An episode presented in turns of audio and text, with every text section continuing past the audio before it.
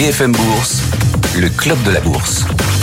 Et donc on vous alerte aussi sur ces tendances qui montent dans le marché, certaines qui font pchit. Ah, pchit, c'est un peu dur pour le secteur automobile et les voitures électriques, mais quand même, hein, des publications dans le segment des véhicules électriques aux États-Unis qui déçoivent aujourd'hui. Rivian a publié ses résultats et ses perspectives. Grosse déception, grosse douche froide. Rivian perd 25% aujourd'hui à Wall Street. Lucide, qui fabrique des véhicules euh, électriques également, mais alors là, très très haut de gamme. Eh bien, Lucide a beau faire du très très haut de gamme, le titre perd 10%, prévision, perspective, décevante également.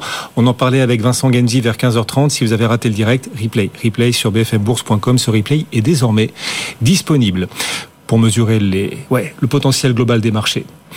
Nos clubbers. être Mettre en musique, effectivement, ces différents records un peu partout. C'est la fête sur les marchés. Nos clubbers, ils sont là. Alain Pitous, bonsoir Alain. Bonsoir. Senior Economic Advisor sur euh, les thématiques ESG. Louis Defel nous accompagne aussi. Bonsoir Louis, bienvenue.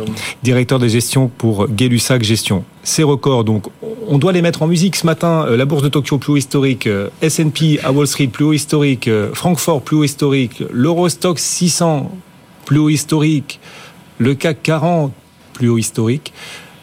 Vous êtes 100% à l'aise avec ça ou pas, Louis? 100% à l'aise euh, pour le moment oui, mais c'est vrai que ça va peut-être un petit peu trop vite. C'est vrai qu'aujourd'hui, euh, la valorisation des marchés, en tout cas européens, n'était pas très chère. Et c'est vrai qu'on est juste passé de 12 fois les, bénéfices par action à quasiment 13 fois. Donc c'est pas forcément très cher.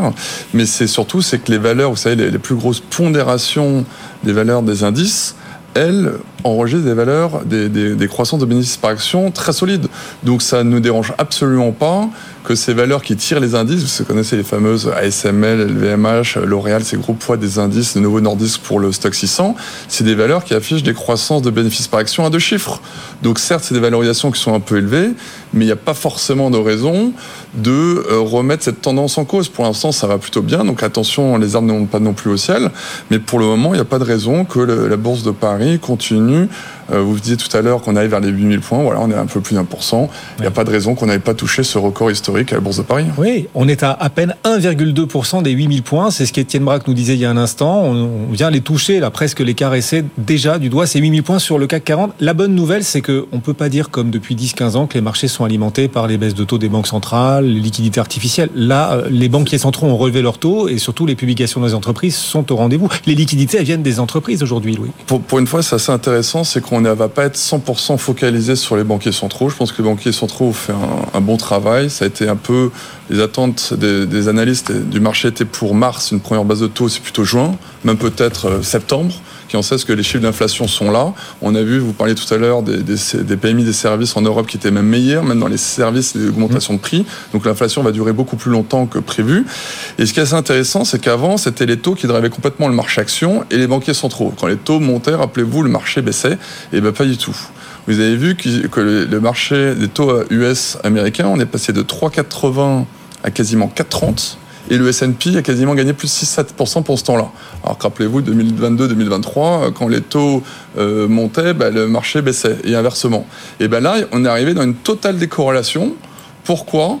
Parce que le marché est drivé enfin par les earnings, par la croissance de ces bénéfices par action, de ces fameuses méga caps que l'on parle. Tout le monde connaît les fameuses 7 magnifiques, dont Nvidia qui a encore sorti des chiffres stratosphériques. On va en parler, je vous rassure. Euh, hier soir, ça, ça, je sais bien.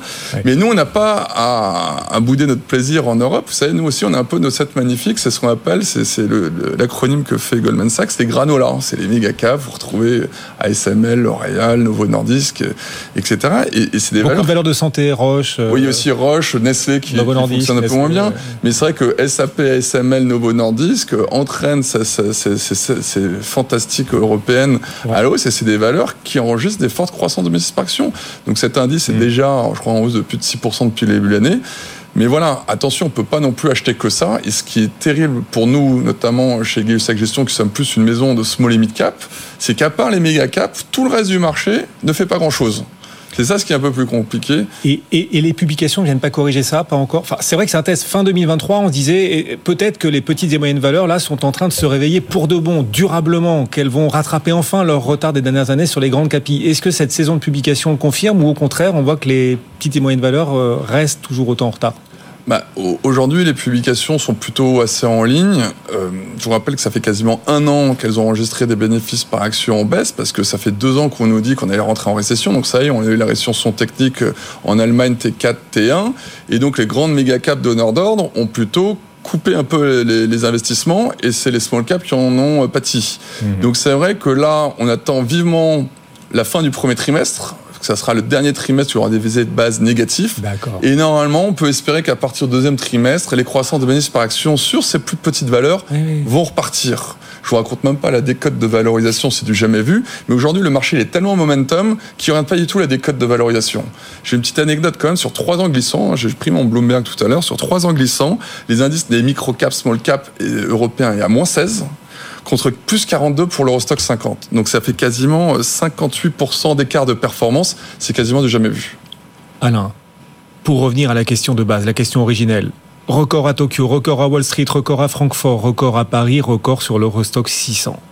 Ouais. Là, on peut dire que les. Alors, je sais pas si les planètes sont alignées, mais les records sont bien alignés les uns avec les autres. Là, c'est rare, très rare de voir autant de records partout dans le monde le même jour, la même séance. C'est vrai. Est-ce que c'est un signe de force? Euh, alors je dirais que oui, depuis un moment en fait le, marché n'est pas stressé en fait. Ça fait. Euh, alors il y a eu l'épisode d'octobre qui a cassé un peu le, le, marché pendant quelques semaines avec des craintes sur euh, les tensions géopolitiques, le pétrole, l'inflation, etc. Mais en fait, euh, si on regarde depuis les points bas de fin octobre, on est pratiquement euh, sur tous les marchés. Donc, euh, je vais pas reprendre ce qu'a dit Louis, euh, qui reste valable. Avec donc ce, ça, c'est un point qui est quand même très fort. Et ça aussi, c'est assez rare qu'il n'y ait pas de stress dans aucun marché. C'est-à-dire qu'il n'y a pas de stress dans les comos, même si elles vont font des, performances, des matières premières, même si elles font pas des performances très bonnes. pas de stress sur les devises malgré des mouvements parfois sur des devises qui peuvent paraître assez importants. Pas de, pas de fort stress sur les marchés de taux. Alors on a effectivement euh, les taux longs qui peuvent monter de 20, 30 centimes pendant quelques semaines ou sur quelques semaines. Et puis euh, pas de stress sur les marchés actions. On l'a vu euh, malgré parfois des mauvaises nouvelles. Hein. On a quand même des mauvaises nouvelles sur les, les des, des, situations, les banques qui ont des problèmes sur l'immobilier, etc. Donc on aurait pu imaginer que ça, ça stresse le marché. Tout ça, ça n'a pas stressé le marché. Autre point qui est important, je trouve, c'est le fait que on est resté sur un marché avec une forte dissociation. C'est-à-dire qu'il y a quelques titres quelques segments qui tirent le marché de manière très forte, avec des segments qui sont quand même en retard. C'est-à-dire que on a quand même, parce que c'est le seul, c'est un exemple qui est quand même assez fort, la Chine qui était qui était quand même euh, euh, sous grosse pression euh, depuis plusieurs mois pour des raisons fondamentales, pas seulement des raisons de taux, mais des raisons fondamentales. Donc ce, cette distorsion des marchés est restée, c'est-à-dire qu'en fait, on a commencé l'année avec toujours la tech en forte hausse, la, les valeurs liées le luxe, le luxe qui revient. On avait un doute finalement, le luxe revient. Oui, mais enfin, on a vu Air Liquide aussi, euh, plus 8% air liquide. On voit des valeurs comme ça de fonds de portefeuille qui aussi tentent à. Mais qui étaient bien déjà l'année dernière. Hein. C'était, c'est pas des valeurs qui étaient euh, à la traîne. Hein. C'est-à-dire qu'on avait ce, cette dissociation de marché. Après, moi, ce que je pense aujourd'hui, c'est qu'on pourrait avoir un marché euh, relativement stable, c'est-à-dire que je pense qu'effectivement euh, là on est sur des niveaux quand même euh, assez élevés. Pourquoi? Parce qu'en fait pas en valorisation, pas en valorisation. Oui, mais moi je regarde un peu les marchés. Après les, marchés et je regarde les indicateurs. moi je travaille avec AI for Alpha et on regarde les indicateurs liés à l'IA et on regarde on les, salue. Marchés. On salue effectivement Jean-Jacques Ouana, Jean qui, vient assez régulièrement ici et qui, qui, qui, qui, travaille beaucoup sur ces thèmes-là, mmh. avec donc un un, un surachat quand même assez marqué sur ces valeurs maintenant. C'est-à-dire que, en fait, on le voit, euh, si on regarde depuis euh, fin d'année, depuis euh, le 20, 20, décembre à peu près, les techs, hormis les quelques grandes techs qui ont continué leur performance, on est quand même sur des marchés qui, qui patinent un petit peu. Donc ça, c'est quand même, je pense, un élément à noter, avec, à contrario, des segments qui pourraient repartir. on regarde la Chine qui peut repartir, on regarde les financières qui pourraient repartir un petit peu. On regarde, vous voyez, des segments qui étaient quand même un peu en retard comme ça, qui pourrait compenser pour une partie. Alors ça compensera pas tout si jamais il y avait un retracement sur les valeurs euh, de tech, mais en tout cas, euh, je pense que ça fait un marché qui globalement devrait être pas trop mal. On est à 18 minutes. 18 minutes de la clôture, on accélère, c'est la dernière ligne droite. Vous êtes bien sur BFM Business en direct. Oui, vous avez été surpris par la moto, parce qu'on est en train d'accélérer vers cette clôture. Qui Oui, je vous ai vu Alain, Louis. On est en hausse sur le CAC 40, ça se présente très très bien. On devrait euh, toucher un nouveau record de clôture. Hein. Tout à l'heure sur le CAC 40, Etienne sera avec nous depuis la tour Euronext. 7914, 7915 points même à l'instant sur le CAC, qui est en nette progression.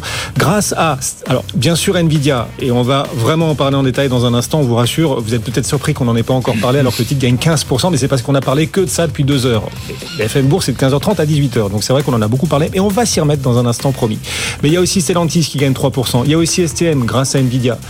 STM gagne 3%. AXA aussi, belle publication, relèvement du dividende. AXA gagne 2,8%. Accor, l'excédent brut d'exploitation pour la première fois dépasse un milliard d'euros. Accor en profite et gagne 7%. Plasticonium, les équipementiers automobiles, Plasticonium gagne 9% également. Vraiment, les publications sont au rendez-vous et c'est un moteur, un moteur de ces différents records sur les différents indices. On en reparle dans quelques minutes. Donc, Étienne Braque sera avec nous puis la Tour Euronext. En attendant, Alain Pitous et Louis Defesse sont nos clubbers, nos coéquipiers du club pour continuer de mesurer le potentiel des marchés pour la suite. Nvidia gagne 15% aujourd'hui. Je le dis avec gravité parce que c'est quand même très spectaculaire et on en a le vertige. Plus 15% aujourd'hui Nvidia, 778 dollars effectivement. C'est magique. Le chiffre d'affaires sur un an d'Nvidia gagne 265%. Il est en hausse de 265%. Et oui, le bénéfice sur un an, x 9. C'est ça Nvidia. La baguette magique de l'intelligence artificielle. Les marges, plus de 50%, largement au-dessus des marges de Ferrari par exemple. Jusqu'où là? Est-ce que euh, cette hausse d'NVIDIA de 15%, 240 milliards de dollars de capitalisation gagnée rien qu'aujourd'hui sur NVIDIA? 240 milliards, c'est plus que la capitalisation d'Hermès qui est en train de gagner Nvidia avec sa hausse aujourd'hui. C'est aussi la première fois qu'une entreprise gagne autant en capitalisation en une seule séance de l'histoire. Il y a 2-3 semaines, Meta avait gagné 200 milliards. Là, Nvidia bat Meta. Nvidia bat Meta en gain de capitalisation en un jour. Qu'est-ce que vous vous dites face à la réaction des marchés sur la publication et les perspectives annoncées hier soir? Oui. C'est assez justifié. Je vois souvent dans les articles, beaucoup de gens comparent par rapport à la bulle Internet. Mais sauf que pendant la bulle Internet, il n'y avait pas de résultat. La Nvidia, comme vous venez de dire, a multiplié son résultat par neuf. La croissance du chiffre d'affaires est vraiment là.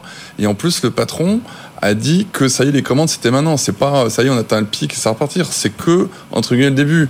Donc, quand vous commencez à regarder les ratios 2024-2025, comme c'est une, très forte croissance, tout de suite, euh, force facialement, vos résultats sont chers, mais ça redescend très très vite. Et quand vous regardez, vous savez, le fameux PEG ratio, donc c'est le PE par rapport euh, à la croissance des bénéfices par action, mais à la limite, Nvidia s'est jamais payé aussi peu cher. Parce que la très très forte hausse de Nvidia, c'était fait alors que les résultats n'avaient pas encore suivi. Donc on avait pu penser que c'était très cher. Mais ce qui est bizarrement, c'est que là, depuis 3-4 mois, la hausse qui se fait avec Nvidia se fait avec une croissance qui est encore plus rapide. Ah oui. Donc c'est les résultats vont plus vite que la hausse du titre en bourse. Bah, depuis quelques mois, donc pour la première fois depuis longtemps, là, bon après vous savez les armes montent pas au ciel, donc on verra les effets de base vont devenir de plus en plus difficiles à Et planer. puis juste pour relativiser en plus, ces deux dernières séances, Nvidia avait reculé. C'est-à-dire que la hausse de 15% aujourd'hui, elle nous ramène à peine au-dessus des cours de lundi dernier. Non mais juste pour le remettre en contexte. Les gens avaient peut-être eu un peu peur en effet depuis deux jours, parce que c'est vrai qu'il n'y avait jamais eu autant d'options de, volatilité sur cette titre, parce que tout le monde pensait que ça allait faire soit plus 15, soit moins 15, euh, comme si c'était une micro-cap euh, américaine. Donc voilà, donc pour le moment, c'est un peu comme les 7 magnifiques. ça fait plus 15 comme une micro-cap, là. Voilà. Non, mais de toute façon, c'est hallucinant. Les, les méga-caps sont en train, il y a des telles thématiques, c'est vrai que dans Nvidia, c'est clairement euh, l'intelligence artificielle. Il y a Novo Nordisk, comme avec Ellie, sur l'obésité.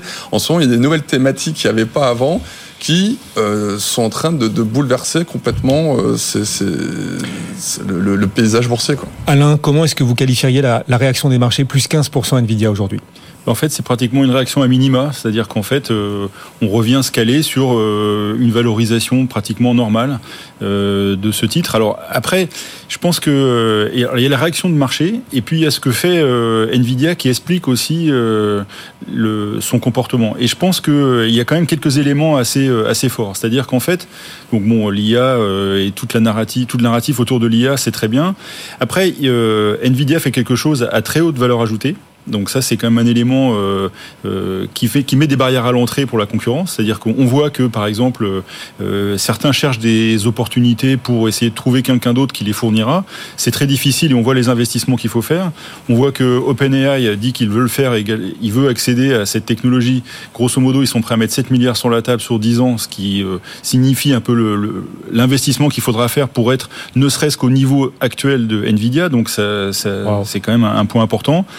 L'autre point qui euh, les aide dans leur développement, c'est le fait d'être en collaboration avec leurs clients de manière très forte, puisqu'en fait, et ça faut pas l'oublier, Nvidia ne fabrique pas. Nvidia euh, délègue euh, sa fabrication et donc n'est que sur la partie intellectuelle, on va dire, de la conception. Et ça, c'est également une manière d'être beaucoup plus réactif euh, si on regarde, et vous évoquiez les marges, mais c'est monstrueux, les marges de Nvidia sont combien, phénoménales. En brut, c'est à 75%, et en net, on est à une soixantaine de pourcents. Donc, c'est quasiment deux fois les marges de Ferrari, qui est euh, une référence en termes de marge. C'est ça. Et pourquoi Et aussi, ce qui a été intéressant cette année, c'est que la croissance s'est fait avec, donc si je sais plus combien, la croissance du chiffre d'affaires sur l'année, c'est x9. x9. Ils ont fait 25% de dépenses supplémentaires. Donc, ils, ils ont une capacité à, à contrôler ça. Donc ça fait un ticket d'entrée pour les concurrencés qui va être très fort. Alors on voit des, des, des, idées à droite à gauche. Hein. On voit euh, euh, Microsoft qui a fait un deal avec euh, Intel pour essayer de concurrencer, concurrencer un peu pour certains segments, mais ça va être très difficile. Et le, point qui est très important, c'est que leurs clients avec lesquels ils travaillent commencent à faire des gains sur l'IA, c'est-à-dire qu'on voit Meta avec lequel il y a une énorme collaboration. Hein. Meta et Nvidia sont en collaboration très étroite. D'ailleurs, Meta compte acheter cette année 300. Ah bah c'est votre chiffre d'ailleurs. je suis désolé, je suis en train de vous. Non, non, non c'est pas le chiffre que j'ai donné. Non, non, vous inquiétez pas, j'en ai un autre. Mais ils comptent acheter combien de puces Meta 300 000, un truc comme ça. 350 000, ils comptent en acheter. Sachant que chaque puce, c'est 40 000 dollars. Voilà. 40 000 fois 350 000. Voilà. Rien que et Meta, Et pourquoi ils font ça? Enfin, c'est pas des, c'est pas de la poésie. Hein. C'est, euh, c'est parce qu'en fait, ils se rendent compte qu'ils peuvent mieux cibler la publicité. Et pour eux, c'est extrêmement important. On voit que dans la finance, euh, euh, on réduit les fraudes grâce à l'intelligence artificielle. Enfin, ça commence à être matériel et ça, ça change quand même considérablement les choses. Je, me dis, il y a un monopole euh, d'NVIDIA, si bien donc NVIDIA peut augmenter ses tarifs. En plus, ses clients, c'est les GAFAM. Les GAFAM ont les moyens de supporter les hausses de tarifs. Mais si en plus, il y a rapporte de plus en plus aux GAFAM, les GAFAM auront de plus en plus de moyens de tolérer de futures nouvelles hausses de tarifs d'NVIDIA. Non, ça ne pourrait pas avoir une espèce de cercle comme ça euh Oui, en mais je, pense que euh, NVIDIA est... Jusqu'où En fait, bah, ils sont plus malins que ça. C'est-à-dire qu'en fait, bah, ils préfèrent se mettre en partenariat et en collaboration très forte avec leurs clients finaux pour améliorer leurs produits et pour être euh, indispensable et un, euh, indéboulonnable dans, le, dans la relation, dans la chaîne de valeur avec les clients. Ce qui euh, est une énorme différence. Alors, c'était une des questions quand on prépare l'émission. Vous avez posé la question sur le parallèle avec Cisco. Oui. Et je trouve que c'est une énorme différence. Parce que Cisco s'était envolé un peu comme Nvidia en ce moment, dans les années 2000, au début des années 2000. Est-ce que Nvidia est le nouveau Cisco? C'est ce que certains demandent. Peut-être que sur le plan boursier, j'en sais rien, c'est possible, on ne sait pas, on peut pas prévoir. Mais enfin, en tout cas, il y a une énorme différence c'est euh, ce côté technologique, c'est-à-dire que la technologie de Nvidia est quand même supérieure à celle de Cisco. Cisco fabriquait ses propres produits, c'est-à-dire que ça aussi, ça change parce que on a des problèmes de production, c'est pas du tout la même euh, la même situation. Autre situation différente, c'est qu'au pic de 2000, la rentabilité de Cisco n'était certainement pas celle du pic aujourd'hui en termes boursiers de Nvidia. Vous voyez, il y a quand même pas mal de différences. Après, euh, c'est un peu ce que j'évoquais tout à l'heure, c'est que je pense que pas mal de titres de la tech sont un peu en surachat et c'est quand même raisonnable de prendre quelques profits, mm. euh, de se laisser porter euh, sur le reste en ayant fait quelques profits ou en ayant mis des pour se protéger. Mais euh, voilà. Jean-Edwin Réa nous disait tout à l'heure, la publication de Nvidia est incroyable. Elle mérite peut-être cette nouvelle hausse de 15%, comme si c'était une micro-cap, hein, Louis, plus 15 Nvidia aujourd'hui. Pour autant, cette publication commence à montrer certaines limites, à savoir les prochains développements de l'intelligence artificielle, ce sera au-delà du machine learning, d'autres d'autres étapes de développement, d'usage. Il nous l'a expliqué, c'était il y a moins d'une heure, le replay est disponible pour ceux qui souhaiteraient écouter. Et il nous disait là-dessus, sur ces futures étapes de l'intelligence artificielle, Nvidia n'est pas ou ne sera peut-être pas aussi monopolistique qu'ils le sont sur le machine learning. Et donc, pour l'avenir d'Nvidia, bien sûr, aujourd'hui, tout va bien, mais euh, on pourrait commencer à percevoir, même dans la publication du jour, des limites à venir. Alors, j'ai entendu ça. Euh, ce qui est, c'est qu'il faut savoir d'où on part. Euh, aujourd'hui, c'est quasiment monopolistique. C'est 95% de part de marché, quelque chose comme ça, sur la GPU. Donc, là, on est, on est sur quelque chose d'extrêmement rare. Euh, même s'ils passaient à 80%, ils auraient quand même une très forte rentabilité et c'est pas le problème. Et encore une fois, ils travaillent en collaboration avec leurs clients finaux et ils vont très loin. Ils, travaillent même avec des startups aujourd'hui, c'est-à-dire qu'en fait, euh, ils travaillent avec euh, Mistral, ils travaillent avec Perplexity, ils travaillent avec des gens comme ça pour créer des applications de demain. Quoi. Voyez Donc c'est, je veux bien que ça va changer et qu'ils seront peut-être plus aussi monopolistiques, mais enfin en attendant, ils ont quand même une large avance. il y a de la marge et de la marge dans tous les sens du thème. La, la marge brute d'Nvidia, 76%. Vous avez bien entendu. Mais je dirais que par contre, la, fragilité de Nvidia, c'est justement qu'ils fabriquent pas eux-mêmes et ils fabriquent avec TSMC. Donc euh, c'est quand même un sujet. Hein. Louis, euh, là-dessus, vous suivez plus les petites et moyennes valeurs, donc on est très loin. Enfin, Nvidia, c'était pas une énorme valeur il y a quelques années. C'est en train de devenir. Ce qui est intéressant, tout, a été dit très, très vraiment par, par Alain, mais c'est que je regarde, c'est que c'est vraiment devenu un baromètre. Hier, on s'ennuyait vraiment sur les marchés financiers. Tout le monde attendait 22 heures. Compte à rebours Nvidia. de Nvidia. Et c'est fou comme ça entraîne tout. Ça entraîne tout à la hausse et c'est pour ça qu'il y a un marché momentum qui, qui peut continuer. Il n'y a pas de raison. C'est que c'est très difficile de voir un frein, ce qui pourrait entraîner un frein euh, sur les marchés. Je suis assez d'accord avec ce que tu dis, Alain, peut-être prendre de temps en temps des, bénéfices. Mais c'est ce qui est assez impressionnant, c'est que, OK, les Américains ont Nvidia, mais nous, on a ASML. ASML aussi, c'est un monopole. Hein. Et ASML est incontournable aujourd'hui euh, dans le monde entier euh, si vous voulez faire la miniaturisation des puces. Donc, vous n'avez pas le choix. Donc, c'est vrai que nous, ASML, maintenant, qui est la première capitalisation de l'Eurostox, c'est ça ce qui propulse à la hausse l'Eurostox. C'est pour ça que Souvent, on dit que les small sous-performent un peu. Je suis toujours désolé, hein, je reviens toujours un peu à... Small is beautiful. small is beautiful, mais en fait, le problème, c'est qu'avant, dans les large caps, les premières poses, c'était des, grosses majors, c'était les Total, Sanofi, BNP, qui étaient des, gros paquebots. Bah, Aujourd'hui, les premières ouais, c'est des sociétés qui sont en très très forte croissance, comme Novo Nordisk ou ASML. Vous êtes en train de nous dire que les derniers seront les premiers. Les, small caps deviendront grands. la grenouille se transforme en bœuf, parfois. Est-ce que c'est la grenouille devenue bœuf? Voilà, donc c'est vrai que la, tendance est très forte c'est vrai qu'il faut, faut, garder euh, ce, bon momentum. Effectivement, ARM, les concurrents, les concurrents qui profitent aussi de la publication d'NVIDIA, ARM gagne 8%, on a SML, vous en parliez, qui gagne aussi 5,5%, puis Étienne qui nous appelle depuis la tour Euronext à quelques minutes maintenant, 6 minutes de, de la clôture, ça se présente très très bien en Europe ce soir Étienne